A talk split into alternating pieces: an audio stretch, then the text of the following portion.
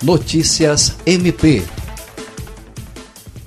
Integrantes da organização criminosa Comando Vermelho, que foram presos na Operação Hemólise do Grupo de Atuação Especial de Combate ao Crime Organizado, GAECO, realizada em julho do ano passado, foram condenados a penas que somam 406 anos e nove meses de prisão.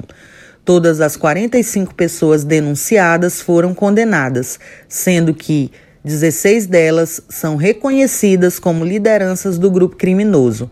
As penas individuais variam entre 5 e 11 anos. O Ministério Público do Estado do Acre vai recorrer para aumentar as penas.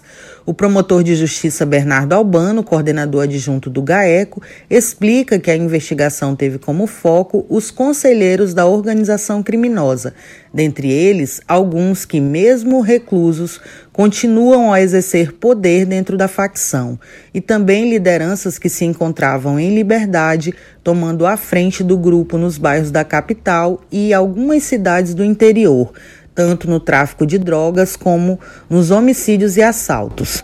A operação recebeu o nome de hemólise, processo de quebra dos glóbulos vermelhos, pois teve como objetivo desarticular especialmente as células denominadas frentes de bairro, responsáveis pelo elo entre o Conselho da facção Comando Vermelho e os demais integrantes nos territórios onde a organização atua.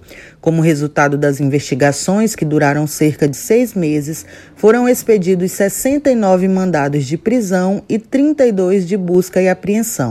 A ação foi realizada em 18 bairros de Rio Branco e nos municípios de Sena Madureira, Porto Acre, Porto Walter e Plácido de Castro.